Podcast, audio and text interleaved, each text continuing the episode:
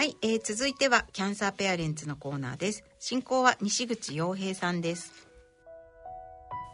キャンサーペアレンツのコーナーです、えーこのコーナーでは子育て中のがん患者の方に体験を語っていただきます、えー今回はえーキラリンこと前田恵理子さんにお話を伺ってまいります。よろしくお願いします、よろしくお願いします。えー進行は私、えー、グッチこと西口洋平です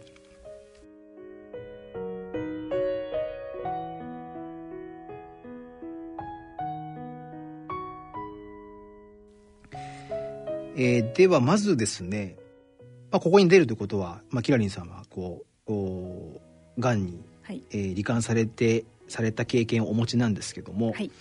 えっとがんになる前にえっと小学生はい。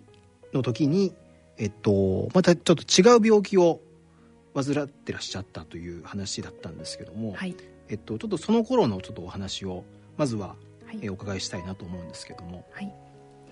私が小学校5年生の時にはいオランダに行ったんですね。はい、で、オランダって日本より寒いので、えー結構家が締め切りで、うん、で、あの床が絨毯で、で、そういう環境が良くなかったのか、あの、喘息を発症しました。喘息、はい。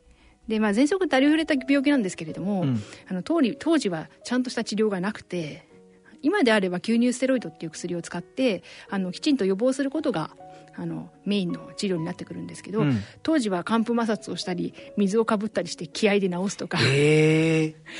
あの発作が起きたら急あの苦しくないあのこう気管支拡張剤の薬を使って、でよくする。でそれでまた発作が起きるみたいな根本に対処する病気じゃなかったんですね。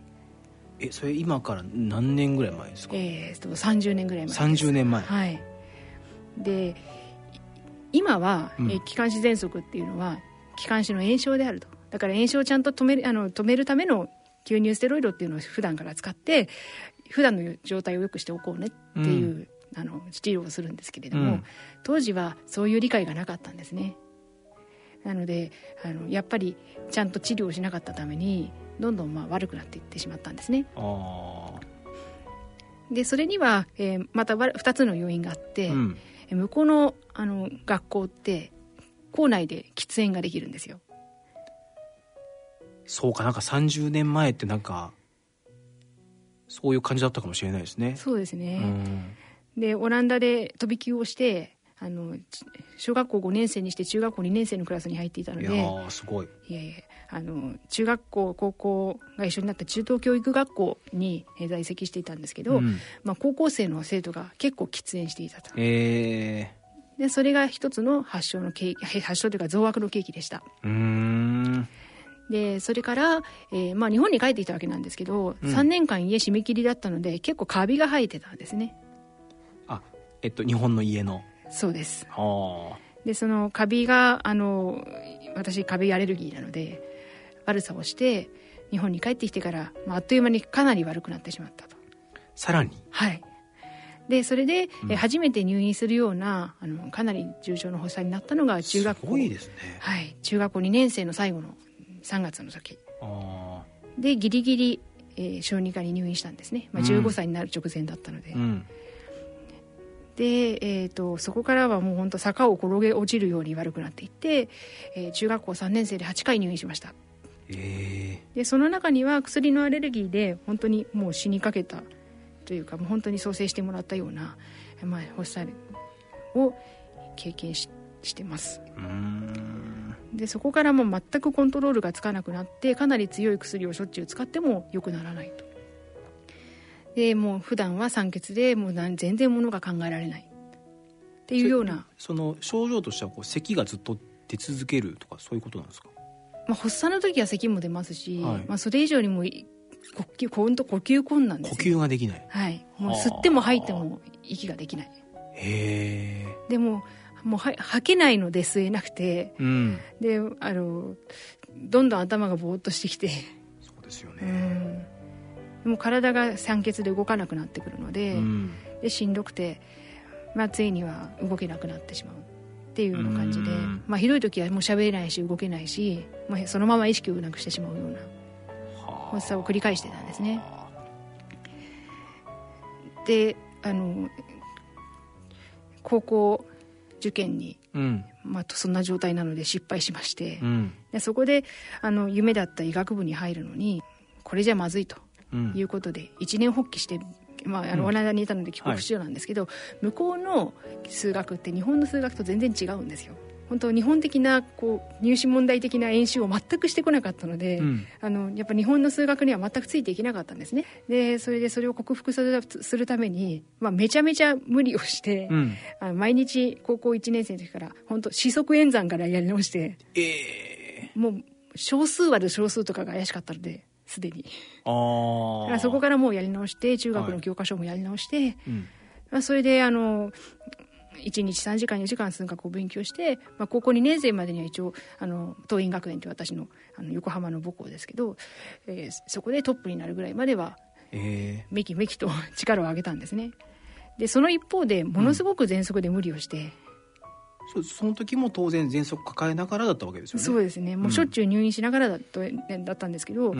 やっぱり高校受験に失敗失敗した時に思ったのはあの病気に甘えててもいいことはないと。うんやっぱりもう自分がやりたいことを叶えるためだったらその、まあ、病気にあの負けずというかうん。ものともせずやるべきことを進めていかないと夢は実現できないんだっていうことにもうもうあの痛感したんですね。まあ15歳6歳ですよね、はいはい。その時に病気に甘えててもダメだと。はい、いうことに気づいた、はい。なんてすすごい人生なんですかねは早すぎません？なんかそういう人生の哲学に触れるっていう。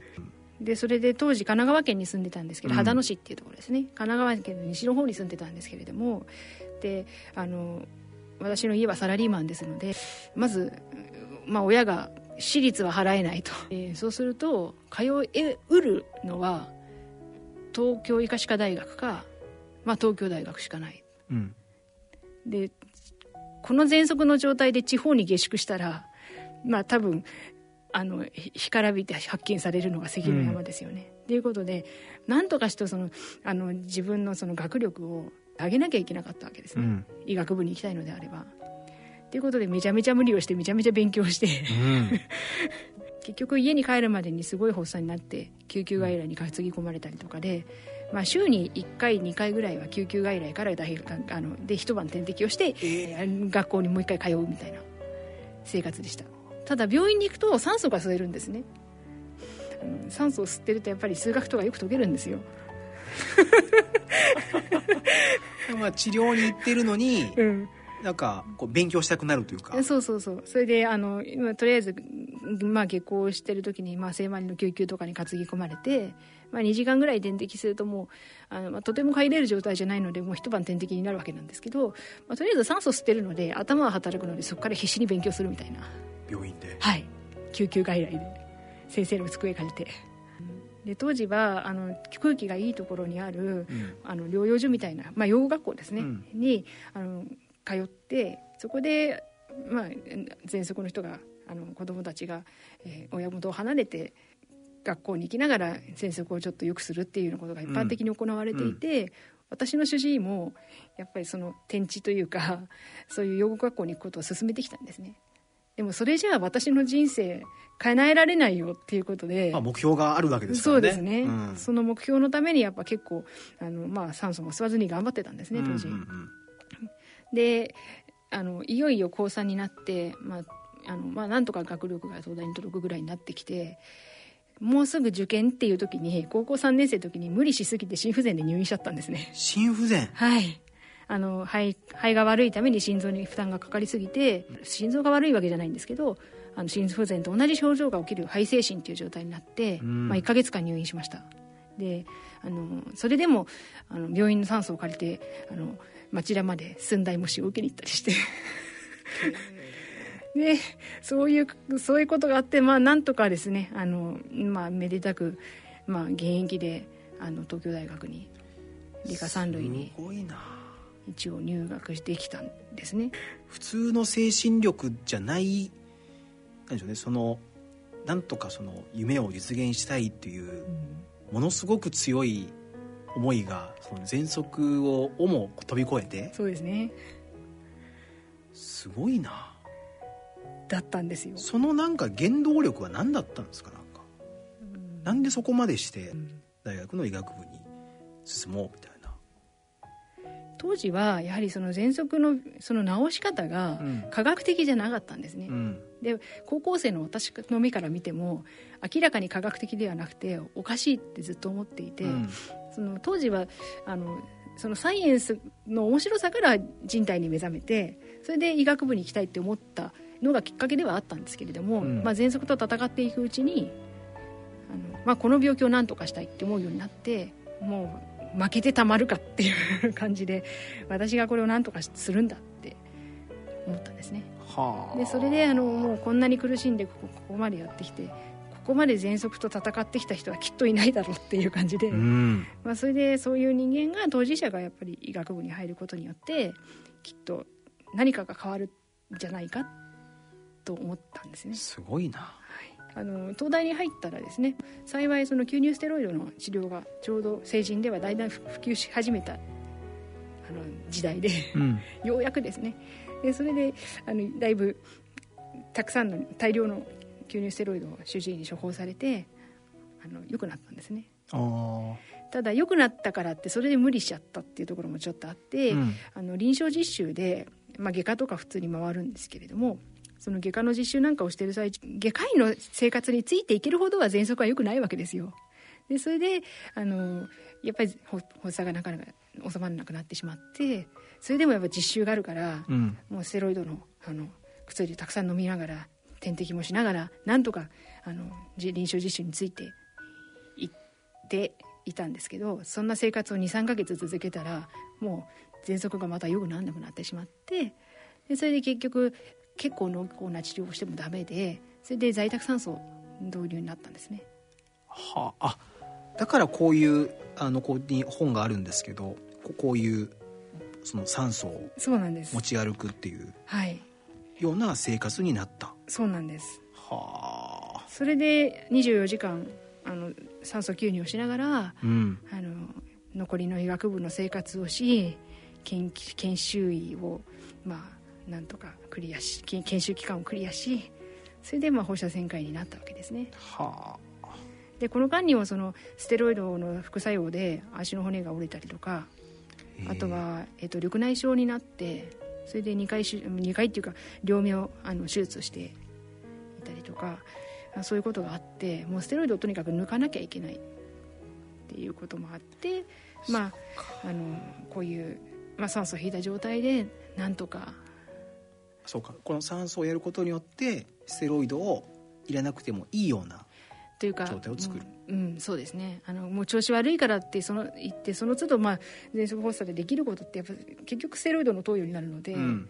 そそうではなくてあの、まあ辛いのはその酸素を吸って、まあ、耐えて、うんうん。で酸素を吸ってれば命にはかからないので、まあ、よっぽど悪くならなければ、うんまあ、でもその生活の中でいうとこういうこう、まあ、酸素をずっとこう吸入するっていうのは体は楽かもしれませんけどやっぱり生活ちょっとこう大変ですよね。大変ですね結構。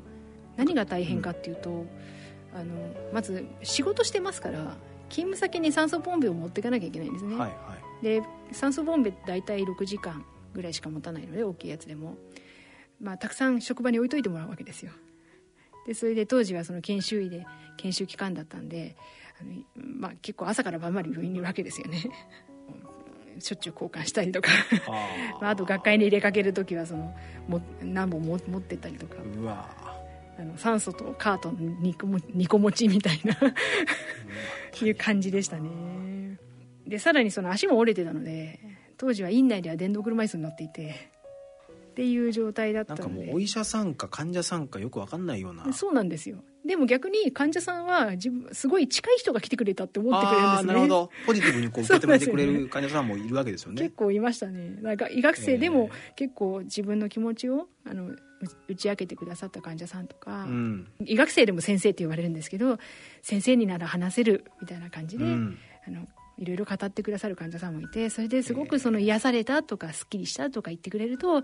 あこんな何もできない自分でもあの役に立つことができるんだと思って、まあ、患者経験もまあ悪くないなってちょっと思った面もあります。なるほどな。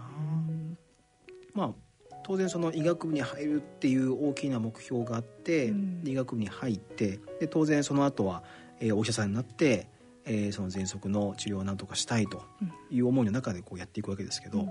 なんかそのやっていく中で、うん。まあそのボンバイも使ったりとか、うん。足が折れたり、うん。で緑内障になったりいろんなこう困難がある中で、心が折れることはなかったんですか？もうちょっとやめようかなもうこのままやっていくのちょっときついかもしれないなみたいなうんなかったといえば嘘になりますね、ただもうあの発作のためにもうダメだと思うわけですよ喘息っていう病気は。毎回。うん。でダメだって思うし実際にもう本当に死にかけたこと何回ぐらい何回かあるし。うん。で結構その死に近いところにいて、まあ、いつそっちに足突っ込んでもおかしくなかったような状態で。うん。でそうなった時にやっぱり何もしないで死ぬのは嫌だっていう気持ちはすごくあったんですね。うん。だから与えられている時間は一瞬たりとも無駄にしたくない。うん。っていう気持ちはものすごく強くてうん。諦めてる時間がもったいなかったです。だからもう経験的に1日2日落ち込むとまああの落ち込むことって結構大事で、うん。あのもうもうどん底まで落ち込んでもう泣いたりメソメソしたりあのうじうじしたりして1日2日経つとその状態に飽きてくるんですよねでそのうちエエネルギーがこう湧いてきて、うん。あこんなことやってるの時間の無駄だって言ってまた浮上できるっていうのを何回もすでに繰り返していてあこれもいつものやつだなって思って、うん。その精神的な辛さの一番辛い時っていうのは、まあまあ、む1日2日は、まあ、無理をしないでもなどうせ何もできないよね。でも数日すれば落ち着くからってもう大体パターンが見えてたので。そうか、まあ、そこもやっぱけ経験なんですね。そうです経ね験積んでいったらなんとなくそこがこう分かるというか。はい。変な話す酸素を連れて筋トレをしに行ったりとかして体力はすごく維持していて。その酸素を使ったからこそそれこそ筋筋トレをしたり、うん。あのまあ、自転車をこいだりとか、まあ、そういうことがやっぱ可能だったわけで酸素を使わなかったらもう体力もどんどん落ちてもう寝たきりになってたかもしれないんですけどあそこでやっぱり体力を維持したからこそあの最終的に喘息が良くなってきた時に酸素が外れたんですね。ーうーん。そこまでその十何年間そうか。諦めなかったっていうのはやっぱ大きくて。それやっぱり酸素を吸入し続けたことが体にとっては良かったんですか？そうですね。だから酸欠でもう全身がやっぱ酸素が低い状態に適応してきて体がおかしくなってくるんですね。骨格筋の状態とか肺のうん。呼吸の状態とか、まあ、あと脳みその状態もそうですうんよね、うん。でそれがやっぱり酸素を吸ってることで、まあ、ある程度正常に近い状態、まあ、そこはち近いまでいかないですけど、うん。うんあのまあ何か生理的なになんとかなる状態までは持ち上げてるので、あのまあ、全身状態はそんなに悪くならないまんま体力を維持できたんですね。でそれによって、まあ、喘息が良くなるにはその何十年十何年っていう単位が必要ですけれどもいざ良くなってきた時にバッと良くなったんですね。はでそれで結局十何年十数年経った時に酸素が外れあて、うん。まあその頃に、まあ、結婚して出産してっはあ。ていうようなことを、えーすることができましたなるほど、い。その酸素が取れたのはいつぐらいなんですか？30歳ぐらいですね、ええベースラインがいつも悪いっていう状態は出したんですよ、ああ、うん。だから普通の喘息の対応でよくなよくなるほまあ、日中酸素を吸う必要はなくなるっていう感じですね。そうか、うん。ってことはもう小学生の時から始まって、30歳まで？そうですね。20年間。これはななんて言うんでしょうねなんかその喘息がある生活がもう当たり前というかそうなんですよ。でもう十何年はい、もう来たわけですよね。そうなんです。それがこうねえっと治ったとは言え言わないまでも、うん。その、まあ、酸素も取れてうん。ちょっとこれまでとは違う生活そうですね。になるわけじゃないですか、はい。その時はなんかどういう気持ちなんですか？もう我が世の春ですよね。ああ、うん。30歳でこう春が来たと。はい。普通はきっと大学受験で春が来るんでしょうけども、うん。まあ、大学受験で来たのは仮の春で 本当の春がやっぱりやってきたのはその30歳ぐらいの時でしたね。は本当に楽しかったですねこの頃は、あなるほどな、はい、でほどなく子供が生まれてもう寝不足で大変になるんですけど、うん。まあ、それも幸せな大変さなのでもうその前の大変さに比べれば全然へでもないっていう感じでしたねなるほどな、はい。もう身軽ですし。身軽ですし見かけが全然違うじゃないですか、ね、こういうこうチューブが出てない。そう。でもうね酸素取れてまずやったことはデパートにいろんな服買いに行って。ああなるほどな。そう。なんか可愛い服とか買ったりあと化粧品を買ったりとかやっぱりそういう気にならなかったんですよね。まあそうか、うんやっぱりややっと女性を楽しむというか。うーんそういう感じで、うん結構買い物しましたね。ええそれがまあさ30歳ぐらいの時はい。なんですね、はい。そうかなんかもうこの前段でもうだいぶこうねもうある意味こうねこのタイミングでもう半生というかそうですね。もう人生の半分がこう喘息とはい。付き合ってきたっていうそういうこう、えー流れなんですけどはい。えっとまあその春が来て、はい。いよいよねこれから、えー結婚もされてはい。出産も経験して、えーこれからとはい。いうタイミングだったわけですよね。はい。キラリンさんは、えっと、肺腺がんはい。そうです。がこう見つかるわけですけどもそうですね、みえっと、見つかるというか見つけるんですね。自分で見つけるわけですね、自分で見つけるわけですけども、はい。えっと、それはおいくつの時だったんですか？で37歳の時ですね。あ37、はい。息子が4歳になりたての頃でした、年少さんでしたね、検診というかうん。なんかどどういう状態でその、えー自分のこう画像をこう見たんですか？あえっ、とですね、えー医療従事者って、うん。あのつ年に1回結核を持ってないかの胸部単純写真を撮ることになっていて、でまああのそその一環で毎年写真を撮るんですけど検診センターで撮るのではなくてあの自分の主治医に喘息の主主治医と一緒に確認するために病院で撮ってたんですねずっと。うん。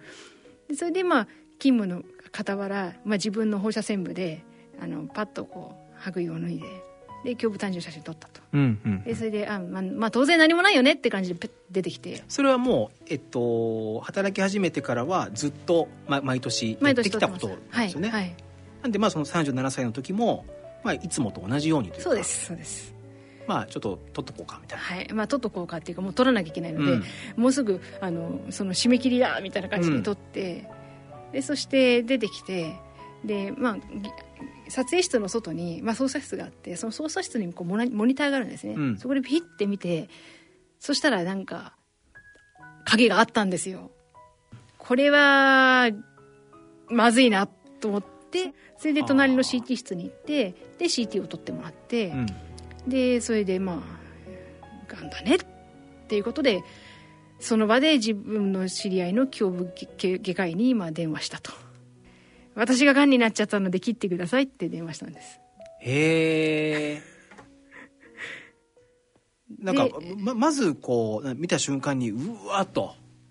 思いますね。やべえと。やべえと、どうしようと、はい、なんかその逡巡する時間とかなんかへこむ時間とかそういうのはあったんですか？電話した後にありました。あ電話した後に？まずは電話しようと。そうですね。あ要するにそれその時使ってるのって医者脳ではい。あのまあこれがんだ。そうか。だから医者としてそれを見てたわけですね。そうですね。なのであこれががんだな。だからあとりあえずこれ今だったらステージ1で切れるから、はい。あの切ってもらおうってことでとりあえずあの電話してそれからこれはまずい。うん。変なんですよね。ステージ1だったら5年生存率9割ぐらいあるのにせっかく生まれてきたのにうちの息子はお母さんを亡くさなきゃいけないのかって思ったんですよ、あーやっぱり考えちゃうわけですね。そうですね。あーこう理性的には分かってるのにはい。別にそんなその死に直結するような今状態じゃないと。そう。分かってるのにこう感情的なところではやばいなと。うんそうですね。がんになる時ってこんなにあっけないんだって思って。で自分の人生には別にもう悔いはなくて、うん。もう今まで散々にいつ死んでてもおかしくなかったのに、うん。ここまで生きてこられたことだけで100点満点だしと思ってたんですけど、うん。やっぱ子供がいるってなると話は別で、今絶対に死んじゃいけないのにうん。またこれで私が療養生活になって、うん。それで何年かするとうちの子供は一人になっちゃうのか一人っていうかねお父さんと二人になっちゃうのかって思いましたね、そうか。うん。やっぱりお子さんの存在っていうのはそのがんが分かった時にはパッとこう真っ先に。出てきたわけですね、でぼーっと1時間ぐらい何してかとか覚えてないんですよその後。電話するとこまではしたけど だ電話した後に患者脳になったんでしょうねきっと。頭が切り替わって。脳がこう切り替わるんですね。うん、でやっぱり医者のを無理やり使ってるんだと思うんですね、でそれは多分反射で使っていて、うん。でその後にその感情が追いついてくるんですよね、そうなんだ。まあそこで、まあ、電話をしてね向こうのその外科医は分かりましたと。うん。で電話切ってはい。うわっと悩んで。うん、でふらふらとなぜか日常業務をそのふらふらの状態でこなしうん。絶対あのそんな状態の時休んでた方がいいんですけどそう休むとかいうそう理性的な判断が効かないんですよね、うんうん。もうふらふらとあの何の仕事してたか分かんないけどとりあえず仕事終わったら自分で仕事をした形跡があってうん。みたいな。まああんまりこう集中してないわけですよね。そうですね。あのななんとなく医者の仕事としてはよろしくないんですけど、うん。まあでもそこで休むって頭が働かないぐらい参ってたんですね。うん。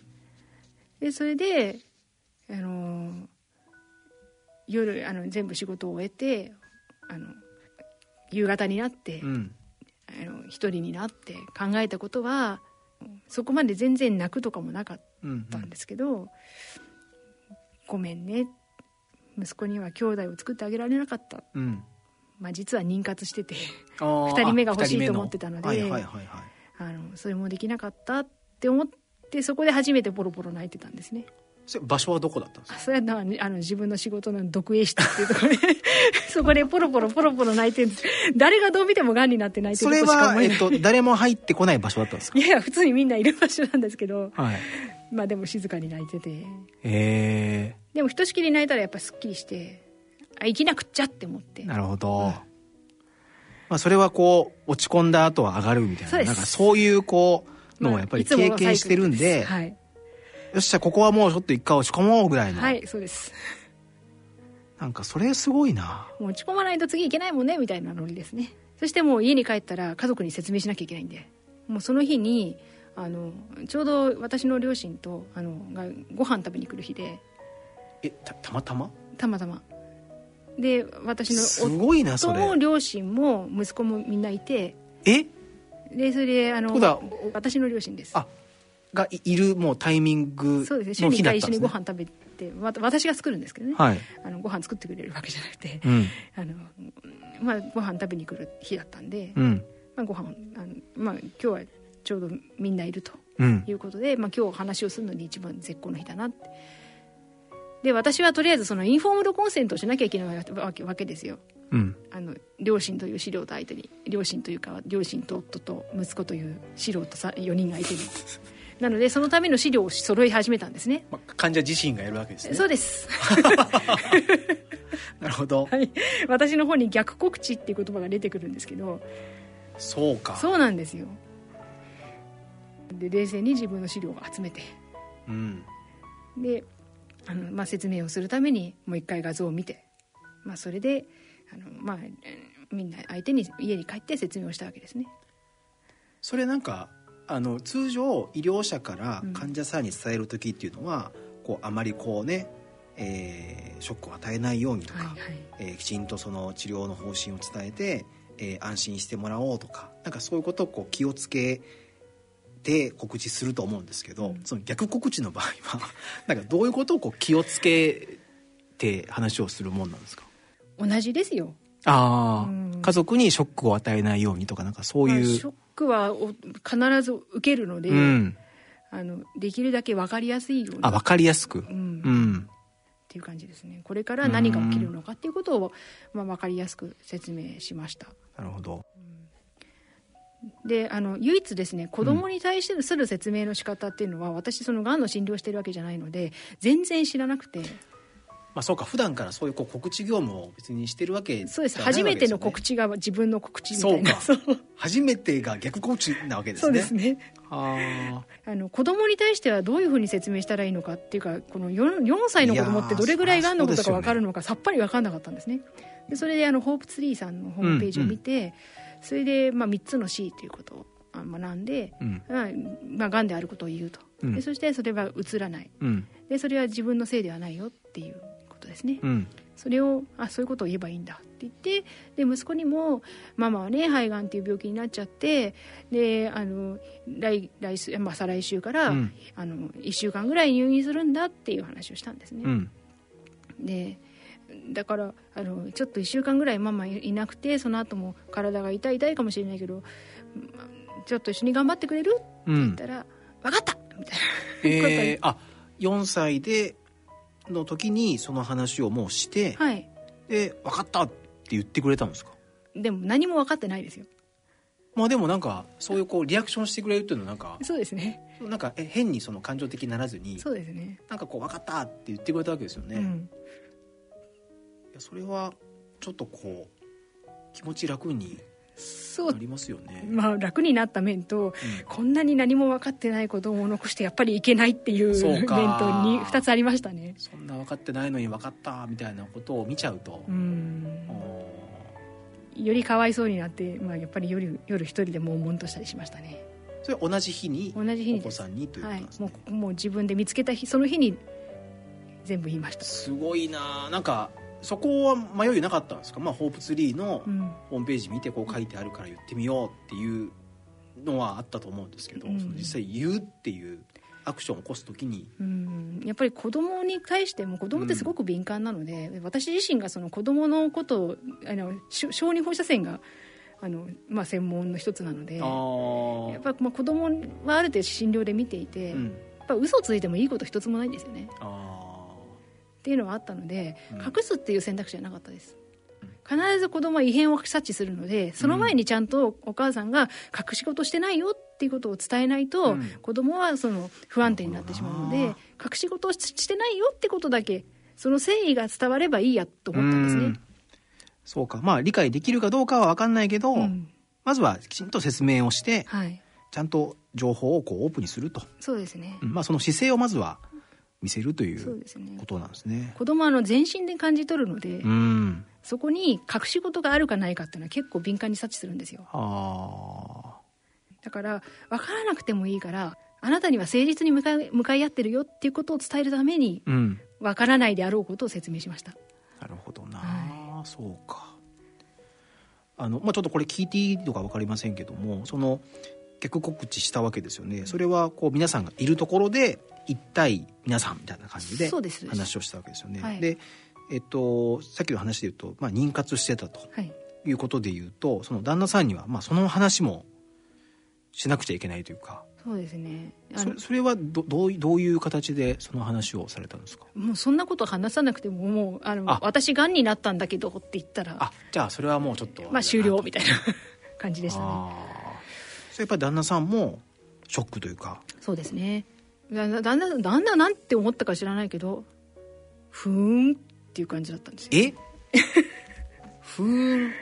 私のあの祖母が肺がんで亡くなってるので私の父は結構動揺して、肺がんっておふくろが亡くなった病気じゃないか。ああもう同じ病気だし、うん。うん。悪いのか？みたいなことを聞いてきたんですけど、そのやり取りを夫は無言で聞いていてでうんうんで切ればおしまいだよって、まあ、ステージ 1A だったうんので、うんうん言ったらあの夫は「切れば治るよ」って言ったところで「なんだ?」みたいな感じでこうあのちょっと緊張した表情を緩めてうん「うん」って一言ちょっと言って淡々と家事を始めたんですよね。ああ、うん。まあでもなんでしょうね。あのー間違いなくショックだったと思うし、うん。あのー動揺してたと思うんですけど、うんなんか僕が同じ立場だったとしてもなんか変にそれをこそうですね。うなんか出しちゃうと、うんうんうんなんかダメだみたいな。ここで俺がなんか動揺してる姿見せちゃいけないみたいな。なんかそういう なんか気丈に振る舞わなきゃいけないみたいな。そういうのはちょっと分かる気もしますけどね。そうですよ。ね。うん。きっとそのうんまあいろいろ考えたと思うんですうんうよね、ん。まあ、そういうことがあって、はいえーっと治療にこう入っていくわけですよね。はい。で一番最初はまずはもう切るっていう。まあ、切る手術ですね、うん。うん。でそしたら手術を受けたらうん。あの肺の外に、まあ、がんがいたんですね、うん。でまあ生えてはなかったんですけどその肺と胸壁の間の胸腔っていうスペースにがん細胞がいてそれであの、まあ、そうなってくると結構予後が厳しいっていうことであの次に化学療法を行うことになったんですね、うん。まあ、それは術後補助化学療法なんですけれども、それで、まあえー、とシスプラチンとナビルビンの化学療法を受けました。うん。その時の方が、まあ、私結構ショックでうん。あの初めに見つけた時はまあ落ちこ12時間落ち込みましたけどまあこれ切って切れば治るやつじゃんっていう感じだったんですけど、うん。これはまずい本当にこれはまずいぞって思ったのはその病理の結果というか手術の結果、まあ、迅速で、えーまあ、肺の外にあのがんがこぼれてるってことが分かった時ですね。うーん。そうなるとやっぱり予後が変わってくるわけですよね。そうですね。5年生存率が9割だったはずが3割ぐらいになっちゃうんで、ええ。そんなに変わるんですね。そうですね。はあ。やっぱり潰しきれないっていうことなんで、うん。どうしてもやっぱり再発しちゃいますよねそうなっちゃうと。なるほど。うん。でそこでかなり、うん、私もすあの結構辛さがありましたねその時は。うーんでやっぱりその再発が見つかっまあ、再発がその胸膜の外に出ていることが発覚して、えーとまあ、化学療法を受けることになったんですけど、まあ、それでやっぱりまた家族に説明するわけですよ。そうですよねうんであのまあそれもまた隠さず例によって 説明をしたわけなんですけどであの、まあ、私もまず子供にあのさっきねこのこの間ママお胸,、ね、直筋お胸直筋してがんを取ったんだけどそしたらあのちょっと広がっちゃってたからあの残っても残ってるかもしれない、ね、がん細胞をやっつけるためにお薬を使わなきゃいけないんうん。だ。でまたそうすると入院しなきゃいけないんだけど頑張ってくれるって言ったら「やだ。あ今度は嫌だもうにお母さん入院するのやだ」みたいな感じで。あじゃあねあのお母さんが入院するけどちょっとすごく元気になるのと入院次第でちょっと元気になるのどっちがいいって言ったらボソボソと「入院するけどすごく元気になるの」ーうーん。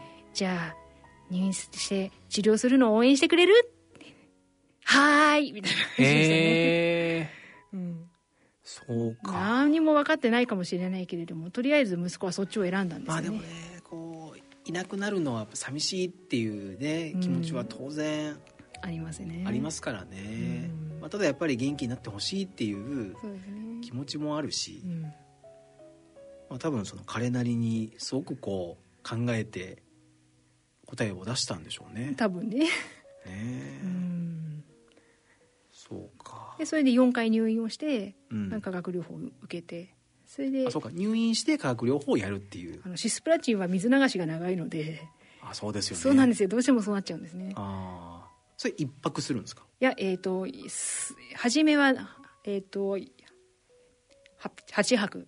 えそんなに長いんですか？あの Day1 と Day8 にナベルミンっていう薬を入れるんで。あでその後はあのちょっと前例がなかったんですけれども、はい。8 8日目のナベナベルミンを外来でやってでその水流しから3日間を含めた3泊4日だけ入院するっていう形でやらせてもらいましあた。ああなるほど。本当はねダメなんだけどねって言いながらそそういうあの化学療法しながらも毎日大学には行ってたんですよ。で仕事はしてたので。ああ、要は入院しながらも下に降りてそうか仕事をしてまあたので、同じ病院だから。そうなんですよねなんかよくわかんない感じになってますね。そうですね。はい、入院なのか仕事してるのかみたいな、はい、でもそれもその喘息の話と一緒で、うん。あのもう入院し入院してるけど勉強してるっていうのと大して変わらないので私の中では当たり前ないのかは僕は分かりませんけど。いやいやでも そういう解釈なわけですそうですね。あの昔からやってきたことなんで。あまあ仕事バージョンだよねって感じね。まあ当然何かあればすぐ、そうです。まあ、見てもらえるわけですからね、うんそうですね。えでまあ治療期間が終わってーうん。に、えーまあ、経査経は1回目の経過観察期間になったわけですね、うん。でそれがしばらくしてえっと再発？えっ、と2年半経ったところで2年半。うんあの経過観察の CT でやっぱり肺の表面につぶつぶが出てきちゃってうん。で、まあ、胸膜播種じゃないかっていうことで、まあ、経過観察1ヶ月したらやっぱ大きくなっちゃったので、うん。これは再発だねっていうことで、まあ、再発はあの確定しました。なるほど。それやっぱり手術はもうできない？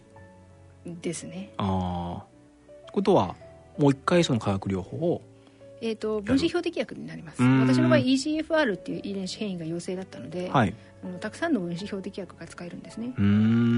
でそれでジオトリフっていう薬を飲み飲み始めて、るほど。はい、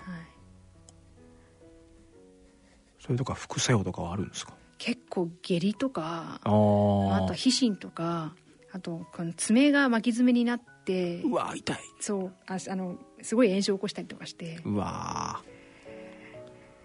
なんかこう地味だけど嫌で嫌なやつですそうなんねですよね。地味だけど本当に生活には結構差し支えるってやつで結構大変でしたねそれは。えで再発した時もやっぱりその日にあの子供には行ったんですね。ーうんで当時そうかその時はもう2年ぐらい経ってるので小学校1年小学生。はい。やっぱだいぶ違いますよね。だいぶ違いますね。で、うん。1年生で、えーまあでもまあまだ幼児がねあのの面影が残る学年なんで、うん。まあ、小1の時に、えーね年少さんの時にママがはいねがんになってそれで何度も入院してたの覚えてる？って言ったら「うん覚えてる」って。でね実はねママがまたがんが生えてきちゃってで今度は手術で取れないんだっていう話をしてでしばらくちょっと黙ってたんですけどうんなんか「ママ死んじゃうの?」って言うからうん「いやあのねあの死なないように頑張って治療するから、うん今すぐにはそういうことにはならないよ」って言ったんですけど、あのまあでもね絶対ないとは言わない言えないからっすごい。ていうことを言ったんですよ。それい言言ったんですね、はい。絶対はないけどって、うん、絶対はないけどでもないように頑張って治療するから、うん。ちょっとねママと一緒に頑張ってねくれるっていうこと。をうん。また頑張ってくれるっていつも聞くんですけど、うんうんっていうことを言ってでまたわーって泣いて子供が。うんいやそれは泣くなうん。でそれもその後も幼児に幼児帰りしてあの後追いしてきたりとかして結構ふ精神的に不安定になったんですけどでも翌日にはもうケロッとしてるんですよ小学生ね1年生にもなると。うん。まあ本人どう思ってるか分かんないですけど、うん。もう翌日には普通に学校に行ってケロッとしてました。いや絶対僕だったら死なないよって言いたくなるし言っているかもしれないですね。そういうこと聞かれたら子供からうん。そこでんななんでそのこうまあある意味こう冷静にというか、うん。こう客観的にその事実を伝え伝えたというか伝えようと思ったんですか？うん。まあ、当時あの小林真央さんが登場されてた頃はいはいはいで結構その、あのまあ、がんの、ね、ニュースが多かったんですね、で子供あのだから、まあ、あんまりこう隠してもがんが死ぬ病気である。そこにあるわけですね。ですね。ががんが死ぬ病気であるっていうことはあのまあ真央さんはまだねあのご存命だったんですけれども、うんうん。それでもそのあのどっかで耳にするだろうっていうこともあって、うん。あのまあね私もそのそれ以前に出てきたあのまあ会話の中でとか、うん。まあねがんが死ぬことがある病気だってことぐらいは一応伝えてたので、うん。まあうん。別のシチュエーションで。あの、まあ、それと矛盾するとよくないなと思って。一応息子の理系頭を考慮して あの矛盾のないように説明をしました。すごいな。やっぱり物事に絶対はないからねって言って。すごいな。でもそれで例えば私が落ち込んでた時に、うん。きっと子供は何か感じ取ると思うんですよね、うんうんだから自分のその気分気持ちの浮き浮き沈みとかを考えると、うん。まあ、言っておいた方がいいかなとは思いましたね。さすがにその再発した時は人生で一番落ち込んだって言っても過言じゃないぐらい落ち込んだんだ。あのやっぱ喘息でいつ死ぬかわからないっていうのは基本的には明日があって明後日があってまあでもどっかにでっかい落とし穴が開いてるかもしれないっていう感じでうんうんまあでもそれがなければ生きていけるっていうような見見通しがあるんですけども、うんそのね3年3年ぐらい再発しなければ5年生存率3割の3割に入るだろうって思ってたのが、残りの7割に入ってしまったってって思ったので、うんうん。そうすると、まあ、あと2年ぐらいの間に自分はね死んでしまうのではないかと思うとやはりあのやりたかったこともできないしう、ん。いろいろあの、うん、自分のその人生のプランとして、うん、いろいろとできないことが出てくるので、うん。そこで結構落ち落ち込んだんですよね。で論文も全然書けなくなっちゃって、うん、あの自分のひが筆頭著者になってうん。あの論文を書いてもあのもうここにね例えば連絡先として自分を載せといたらそこれが出版される頃に自分はいないかもしれないと思うと書けなくなっちゃったんですよね。その常にその先が今まではある程度見通せてたのが、うん。急に先にすごくこう濃いもやがかかったような状態で、うんあの自分の性のすごく人生の不確実性がものすごくアップして、もうさなんか本当白氷を踏むような、そうですよね。そうか。感じでしたね。そうか。まあその再発してその分子標的薬の治療が始まって、で良くなったんです。あ影がまた消えたというか、まあそうですね。一一回消えて、えでまたあのそれで1年ぐらいー、うん経ってですね、もうん。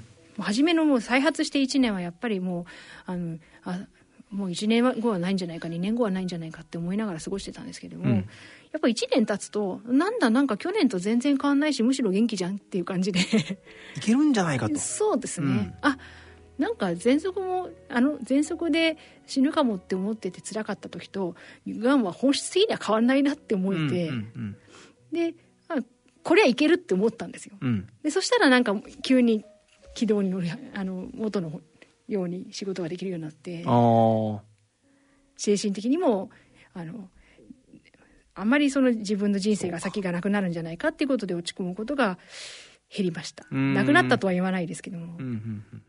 そこからはもう今も経過観察。あですね。そこからが、えっと長くなるのでパッパッと話すと,、はい。えっと今年の1月に、うん。あの三2回目の再発が発覚したんですね。おお。で今まで腺がんだったんですけども、うん。急速にすごく大きくなってきてて明らかに腺がんとしてはおかしかったんですね。でそれでとりあえず開けてみないとなんだかよく分かんないから、うん。っていうことであの手術適応があるか微妙って言われたんですけど、うん。その2回目の手術を受けたんですね。そしたら小細胞がんが出てしまって、うん。小細胞がんってすごく予後が悪いんですよ。うん。一気にもしかしたら半年後いないかもっていう状態にあ。放り込まれたんですね。そそれだけも横が悪い。そうです。あのものすごく厳しいがんで。例えばまあ厳しいがんの代表として膵がんとかありますけれども、はい。そういうのに近いようなあの、足の速さなんですね。であのどこに転移したかっていうとその胸膜播種の播種なのか肺内転移なのかちょっといまだにはっきりしないんですけれどもその結節が6つあってそのうちの1つがすごく大きくなってきてでそのそこに近いリンパ節が急に2センチぐらいに大きくなっちゃったんですよ。ガーって。でその肺底部に5つ並んだ結節をジョキって切って上の方に1個残ってたんですけどあのそのリンパ節もこう取ってきてもらったんですね、うん。でそれでその足の速いやつだったんでこれはまずいということでで化学療法を受けたんですね、うん。でエトポシドとカルボプラチンのうん。化化学療法を2月から5月まで4クール受けました、まあ、またですねその2回目に手術を受けるときにまたね再発しちゃったからまたちょっと手術受けてくれねみたいな感じでででもその手その CT から4日後にもう入院だったので、うん。ものすごくものすごく慌ただしくってでしかもその日入院の前にあのいろいろあの仕事があったりして週末に、まあ、十分に子供と向き合えなくてでもそれかその様子からお母さん大変そうだなって感じできっと小学校2年生の息子は感じ取ったのか、うん。あのうん、僕のことは心配しないで行ってきてね頑張ってねって言ってくれたんですよ。いやそれが小二で2年生ですよね。そうでそそれがまた後で過去を残すことになるんですけど、はいはい。で化学療法が、えーとまあ、2回進んだ3月の日に、あの学校から電話がかかってきたんですね。で息子さんがもう学校に来てももう筆箱も出さない教科書も出さないでずっと外の方ばっかり見てるんですよ。へでプリントとか配っても全然やらないし、うん。家でこうそのあのなんか紙を使って工作とかばっかりしてえうん。もう全然あの授業聞いて聞いてくれないし授業にも参加しない、もうテスト配ってもやらないんですよって言われてガーンってなってもう本当家家ではできすぎの態度だったんですよね。うん、もう勉強も完全に自立してて、うん。あの今やることになってる問題集も自分でねやってあの毎日やってコツコツじあの私の机の上に置いといて採点してもらうのを待つみたいな感じで、本当あな急に大人びたなって思ってたんですけども、自分はもう自分のせい生命力で精一杯だったので。でで学校では結構荒れてたみたいで。はあ。で学校の先生が「やりなよ」だから言おうものならだってお母さん病気なんだもんとか言ってふてくされてでおあのそれとこれは関係ないでしょって言って自分のことなんだから自分でやんなよとか言うともう机ひっくり返してバーンってやるみたいな感じでへめちゃめちゃ荒れてたってことを2ヶ月経ってから聞いたんですね。でどうやらですねその 3, 月3月の初めになって、うん。これじゃあ成績がつけられないってことで電話してきたみたいなんですよね。ーはあはあはあはあ。でそこでまずい。今回は息子にちゃんと向き合ってないっていうことに気がついたあんです。今までと比較してそバタバタしてたのをちょっと言い訳にしてううん。ちゃんと話してなかったなと。な小細胞がんのことまで話したらよくわかんないだろうなというのもあって。どこどう説明したどう説明したらわかるだろうっていうのがあって、うんうん。えーそして、まあ、息子から学校から帰ってきてで、ね「ねえねえねえがんって病気知ってる?」って言ったらドキって固まって「あのねがあのうんでうん知ってるよ」ってなんか悪い細胞が体の中で増えちゃうんでしょって。増えすぎるとねステージが上がるんでしょって。聞いて「あそんなこと知ってるんだすごいね」って、うんうん。でステージ4になると死んじゃうんでしょとか言う言うんですよね。でうんそうだよ。すすごいね。そんなことどこでしたのって聞いたら、まあ、子供新聞とかあとはニュースとかでやってるじゃんって言って、ああそうかそういうものを読んで自分の世界をもう構築する年齢なんだってことにびっくりをして、うん。でそうかじゃあママのことはどう思ってるのって聞いたらもう何も言わないんですね。へ何でも言っていいんだよって言ったらまあなもう膝の上に座ってきて抱きつきながらうん「ママ死んじゃうんでしょ」って。そうかやっぱりそこがずっとやっぱり引っかかってたんですね、引っかかったんですね。でお母さん転院してねそれで、うん。ぜねあちこちにあるらしい、うんうんってことはね多分ステージが上がっちゃって、うんうん。だよねっていうふうにいや結構ロジカルシンキングができるんだなって思っちゃったんですけど あの、まあ、理屈っぽい息子ならありえない話じゃないよなと思って、いやそんなことまで知っててそんなことまで考えてるってこっちは思わないから、うん1年生の時が1年しか経ってないのに随分あのいろんなこと考えるようになっちゃったなと思って、びっくりしちゃったんですね。そうか。うん、でそれで、うん、そうねステージ4でもうん確かにねしあのステージ4だと助かりにくいのは助かりにくいけどでもね最近はステージ4でも治っちゃう人もいるんだよってうん。って話をして、ね、ステージ4だからってすぐに死ぬっていうのは間違いだよっていう話をしたら「うん。そうなの?」とか言ってママの場合はねあと体の中に残ってるがんはほんのちょぴっとだからめったなことじゃ死にませんって言ったら「なんだ」って。変わり身の速さが子供ですね。やっぱりね。やっぱりそこが彼の中ではずっと引っかかってた。引っかかってた。でも言い出せなかったんですよね。ああそうかなんかやっぱりその子供なりにこうなんか気を使うというか、うんなんか聞いちゃいけないのかなみたいなのがあったんですね。多分ね。ああ、ねだからそれがねあの引っかかってて学校で頑張れなかったかなって聞いたら「うーん」って言ってて。はじゃあねあのこれからねちょっと学校にたくさんプリントとか溜まっているみたいだから一緒に取りに行こうかって言って学校に取りに行って。えでその週末3日間で全部片付けて。えーそうですか。あの大量に溜まってた宿題とか作文とか、壁新聞とか、全部やっつけて。えで、まあ、なんとかまあ成績もついて普通に2年生が終わったわけなんですけど、まあ、ぐっとたくましくなりましたね。はあ。やっぱりまあそのことが引っかかっててちょっとこう荒れてた。うん。でそこがクリアになったんでうん。まあいわゆるこう普通に。普通に戻れた。うんそうですね。あのうんあれが男の子なんて相変わらずやらかしますけど、うん。まあ、でもまあ本人的普通に戻りました。はあ。やっぱりね隠す隠すってねよくないんですよ。うん。あってことは本当身をもって感じましたね。あそうか。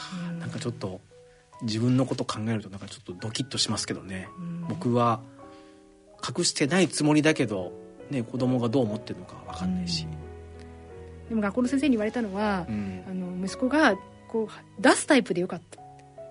そうか。バーってなるタイプだったから気がつけたけど、うんうん。そうじゃなかったらすごく中に溜めてそうか。本人がものすごく辛くなって初めて、ね、あの何かが起きてうん。あの、ね、不登校になっちゃったりとか、うん。そういうことが起きてあの初めて最悪な状態までね。引っ張っちゃうってなっちゃうのでそのそれをバーってそう発散できたのは、うん。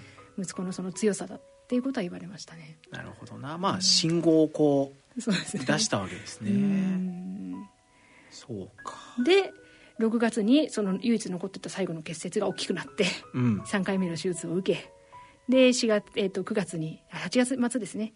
に、えーとまあ、CT を取ったら今度はリンパ節にもですねあの、うんその取った後のところであまたちょっとリンパ節が出てきちゃったので、うん。えー放射線治療を受けて、うん。で今は、えーやっとまあ今のところキャンサーフリーを謳歌しているという感じです。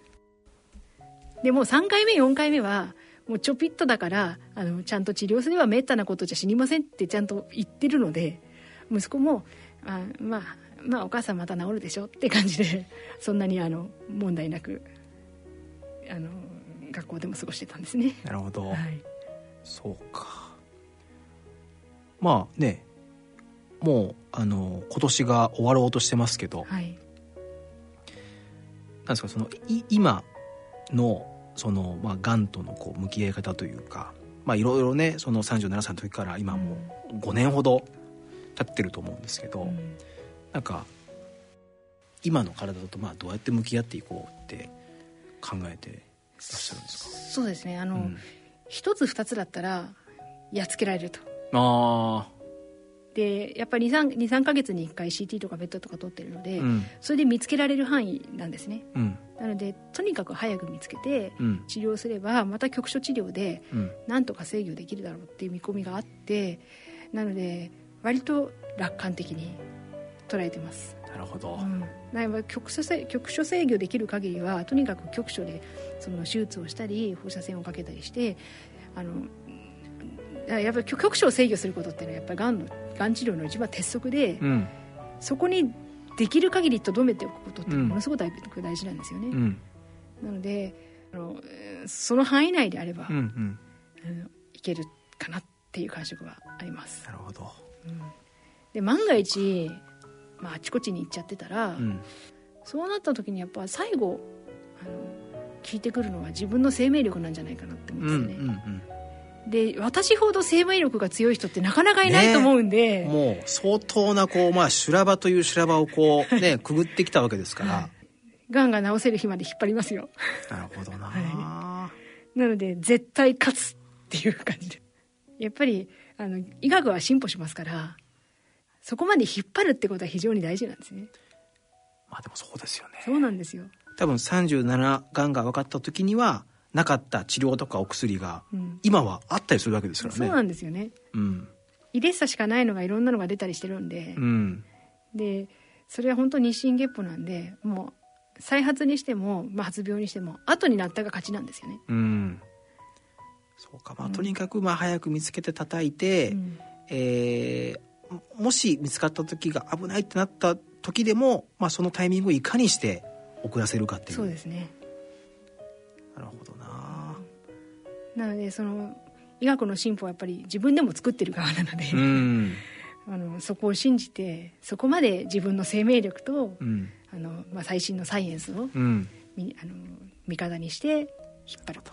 でそれによってあの、まあ、きっとがんはそのうち克服されると思うんでそのあの克服の日を待つ。うん。でまあがんの中には局所治療を繰り返してるうちに本当に治っちゃうのもあるんですよね、うんうんで私のその状態今の状態状態がそうなっていることをまあ祈りつつ、うんうん。まあ、万が一再発してもあの、まあ、そういう見通しがあるので、まあ、過度には悲観しない、なるほど。うん。悲観しないね、まあ、だからそういうこう心持ちがやっぱり体に与える影響も絶対ありますからね。ありますね、うん、なんかやっぱりそういううこうね強い気持ちを、えー持ち続けられることがひょっとするとねそのがんをちょっと遠ざけるというか、ん。そういうことにつながっていくこともねそうですね。当然あると思いますから